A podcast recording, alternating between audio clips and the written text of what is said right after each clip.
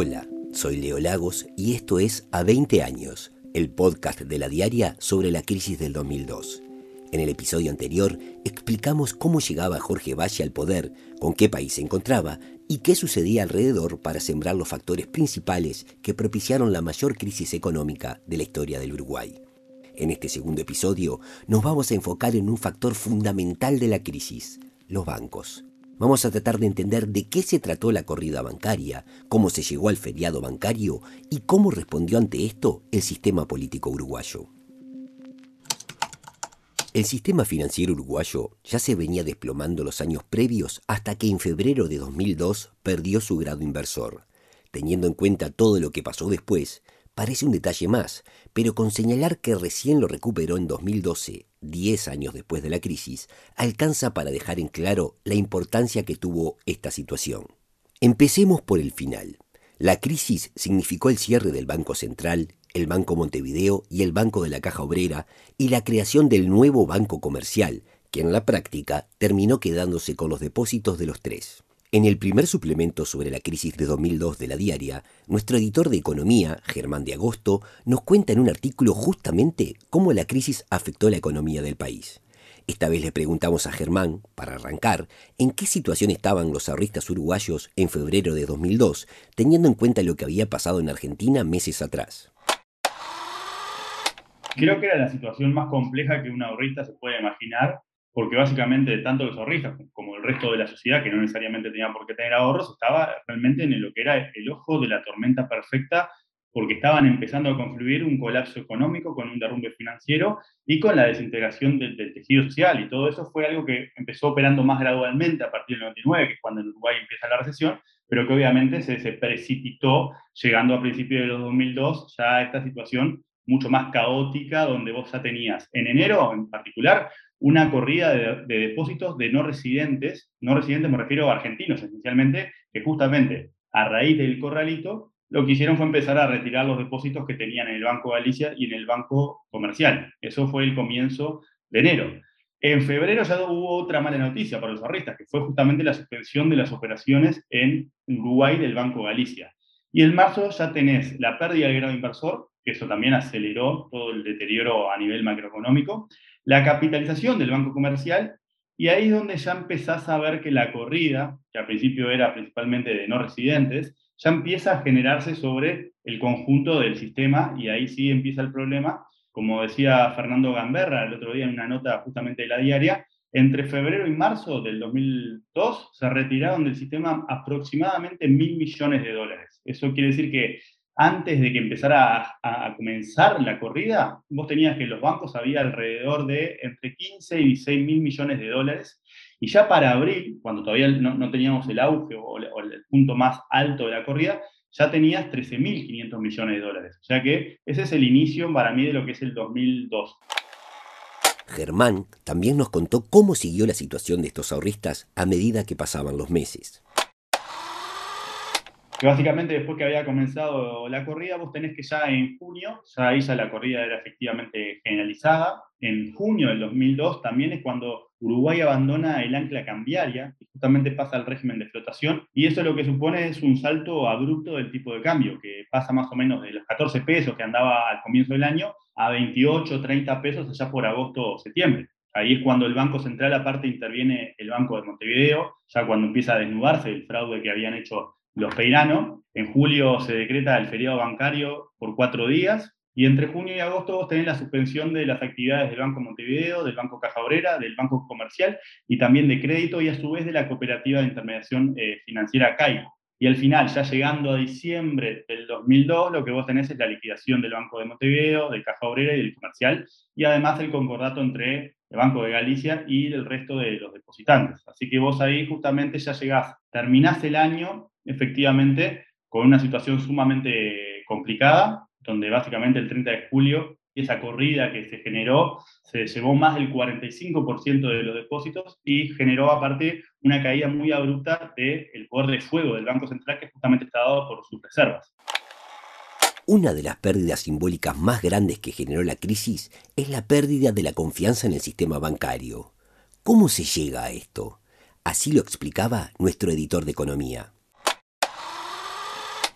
Porque básicamente el activo más importante que tiene un banco es justamente la confianza. Y fue justamente la confianza lo que empezó a erosionarse a pasos agigantados a medida que se iban sucediendo tanto los acontecimientos económicos y sociales como empezaron a emerger también las maniobras fraudulentas. ¿sí? Y eso obviamente que es un misil de flota, a la, la banda de flotación de la confianza y eso justamente lo que te genera. Una vez que pasás cierto punto, ¿sí? esa pérdida de confianza en las instituciones lo que hace es disparar una corrida bancaria. Es lo mismo que decir que lo que hace es alentar una estampida masiva de personas que lo que quieren hacer es justamente retirar sus depósitos. Y eso se lleva puesto tanto a los bancos en problemas como también afecta a los bancos que tal vez no tenían los mismos problemas. O sea, básicamente lo que genera es o tiene el riesgo de generar eso que se llama la profecía autocumplida, que en este caso efectivamente se cumplió y tuvo un desenlace fatal. Así que todos los acontecimientos que se fueron precipitando desde el 2001 al 2002, justamente lo que hicieron fue atacar, afectar la confianza. Y esa pérdida de confianza lo que generó justamente fue esa corrida bancaria que además estuvo acelerada por el hecho de que ya la veníamos observando a partir del el famoso corralito en Argentina. Hay dos apellidos que son claves en esta historia para entender lo que pasó con los bancos en 2002, Rom y Peirano.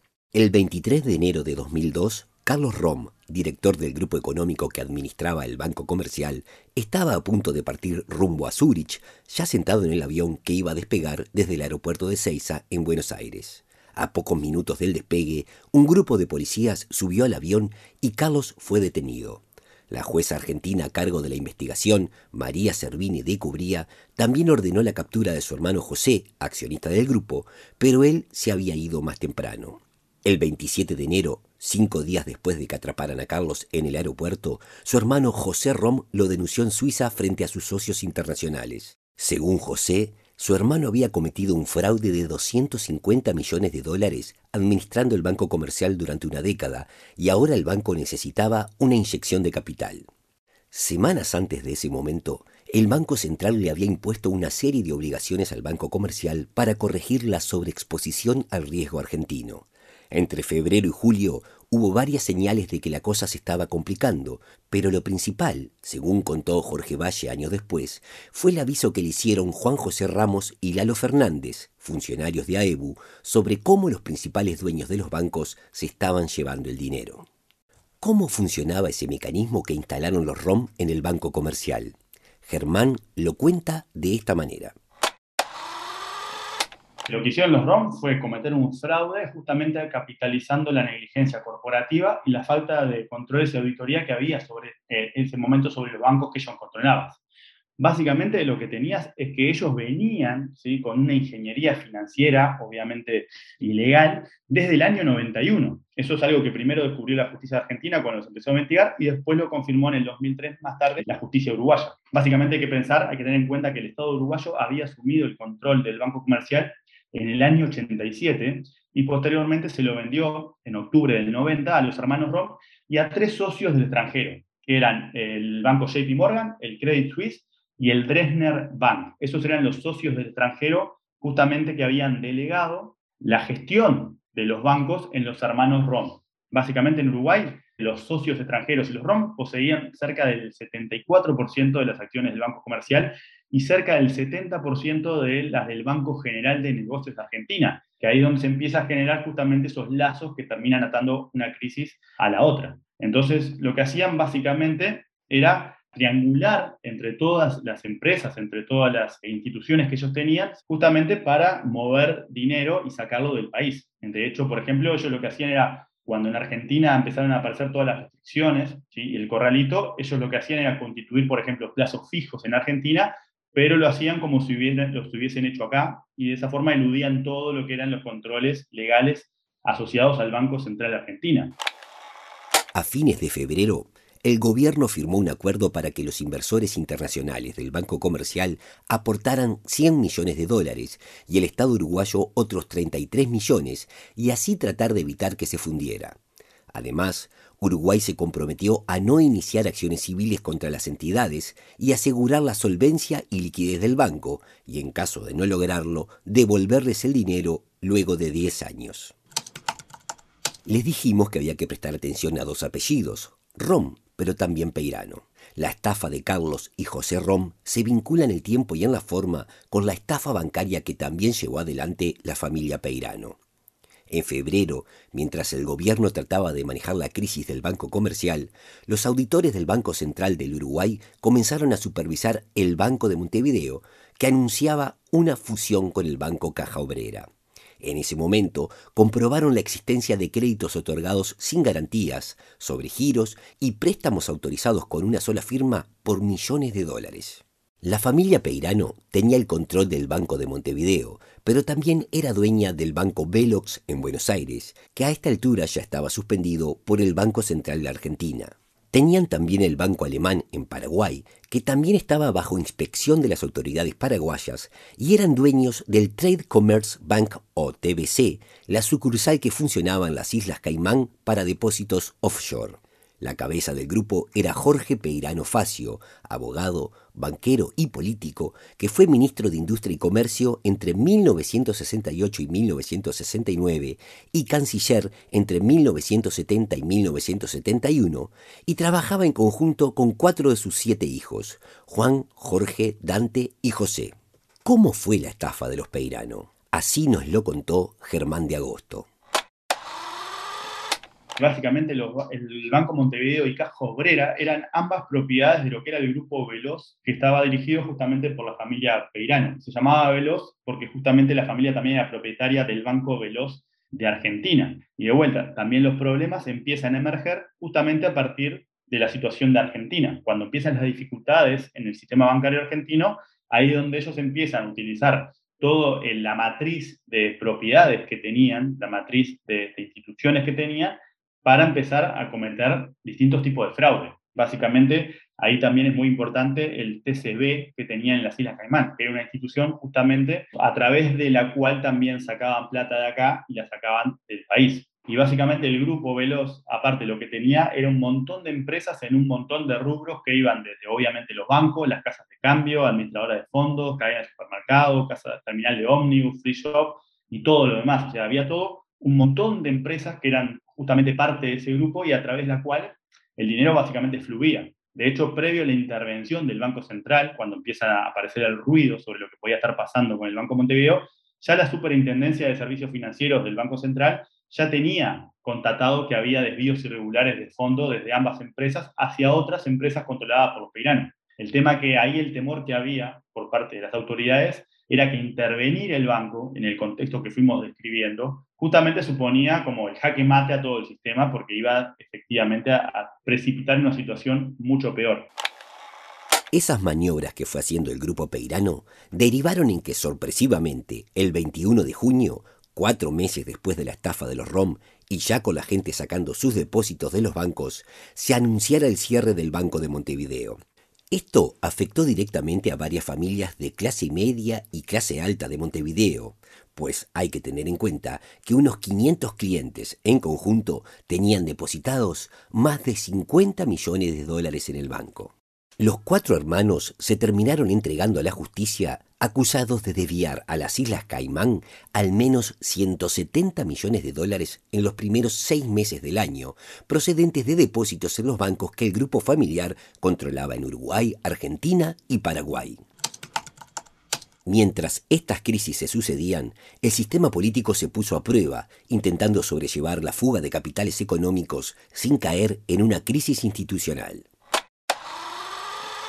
El Uruguay entraba en una crisis social tan profunda que derivaba inmediatamente en una crisis institucional. Yo volaba por la ventana y el pobre vicepresidente que iba a arreglar.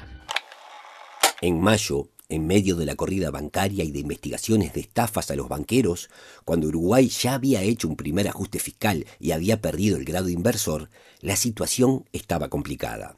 En ese momento, Jorge Valle realiza una cadena de radio y televisión y anuncia un segundo ajuste fiscal. Esta cadena de radio y televisión, que se transmitió un domingo en el que se celebraba el Día de la Madre, es recordada por el desborde emocional de Valle, al que se le cayeron las lágrimas en un mensaje que fue grabado, no en vivo. Es decir, que hubo una decisión desde presidencia de mostrar al mandatario así de vulnerable.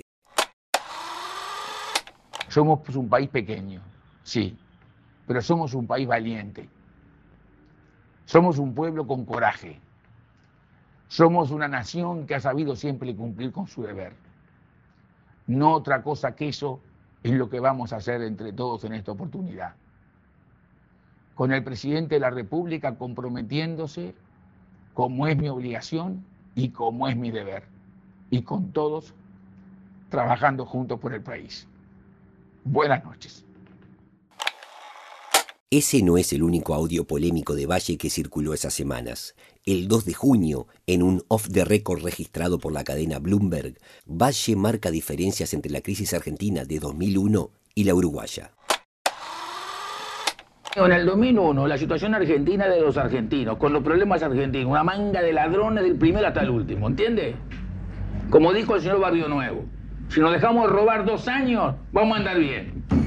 No compare la Argentina con el Uruguay. O usted es un ignorante absoluto de la realidad argentina de la realidad uruguaya. Como consecuencia, se desata un conflicto binacional.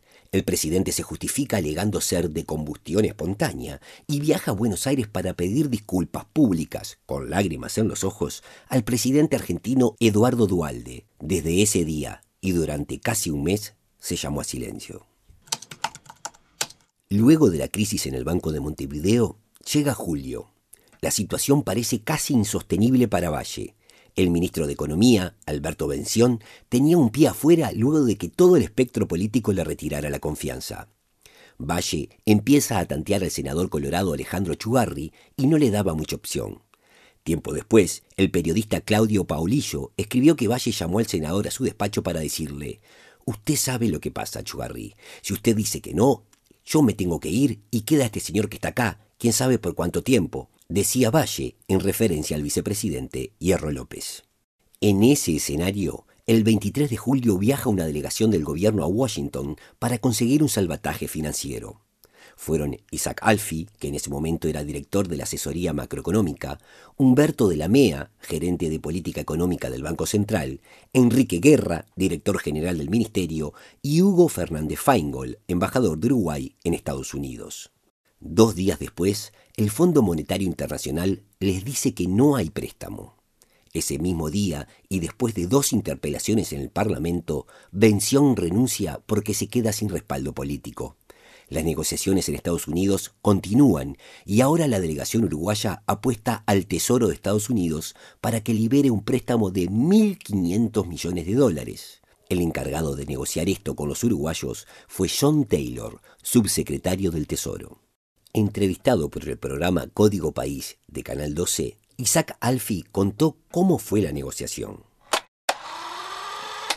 Y me acuerdo que en un momento de tarde, cuando nos retirábamos y no había acuerdo y no había solución, Taylor dijo, yo tengo orden del presidente Bush de encontrar una solución al tema. Íbamos camino a la embajada a buscar los, las valijas para irnos al aeropuerto y Fernández Feingold nos llama y, me dice, y nos dice eso.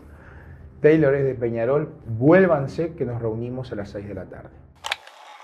El 30 de junio se decreta el feriado bancario durante cinco días y se comienza a tratar el proyecto de ley de fortalecimiento del sistema bancario. Si esa ley no se aprobaba, Estados Unidos no mandaba el dinero. Ese fin de semana se vota la ley, el lunes 5 de agosto se abren los bancos y el embajador de Estados Unidos en Uruguay, Martin Silverstein, anuncia la llegada del crédito. El tiempo es difícil. Los amigos merecen más que palabras. Las acciones hablan más que las palabras. Por esa razón, mañana por la mañana se habrá una transferencia de 1.500 millones de dólares. Llegarán las 8 de la mañana al Banco Central del Uruguay en Montevideo. El dinero llegó y la crisis comenzó poco a poco a despejarse, aunque después de ese momento siguieron varios otros puntos de tensión para Uruguay, como la condena a los Peirano, la comisión investigadora en la Cámara de Diputados sobre la crisis económica y el final de la coalición de gobierno entre el Partido Colorado y el Partido Nacional en el mes de octubre, cuando todos los jerarcas blancos se retiraron de los ministerios de Valle. Uruguay sobrevivió a la crisis económica sin hundirse en una crisis política, se negoció y se logró la estabilidad del sistema, Pero la sociedad no estuvo quieta mientras los políticos jugaban sus cartas. En el próximo capítulo vamos a poner la lupa en cómo la población enfrentó uno de los años más difíciles de nuestra historia. Soy Leo Lagos y esto fue A 20 años. Si les gustó este episodio y quieren saber más sobre la crisis de 2002, pueden suscribirse a la diaria y ver todos los contenidos de este especial en el que se recuerda lo que pasó y se analiza la situación 20 años después. No olviden seguir el podcast y activar la campana para enterarse cada vez que sale un nuevo episodio. Muchas gracias y hasta la próxima. Narración Leo Lagos. Guión e investigación Leticia Castro. Diseño sonoro, Joaquín Fernández. Ilustración, Rodrigo Galván. Producción general, Leticia Castro y Cecilia Álvarez.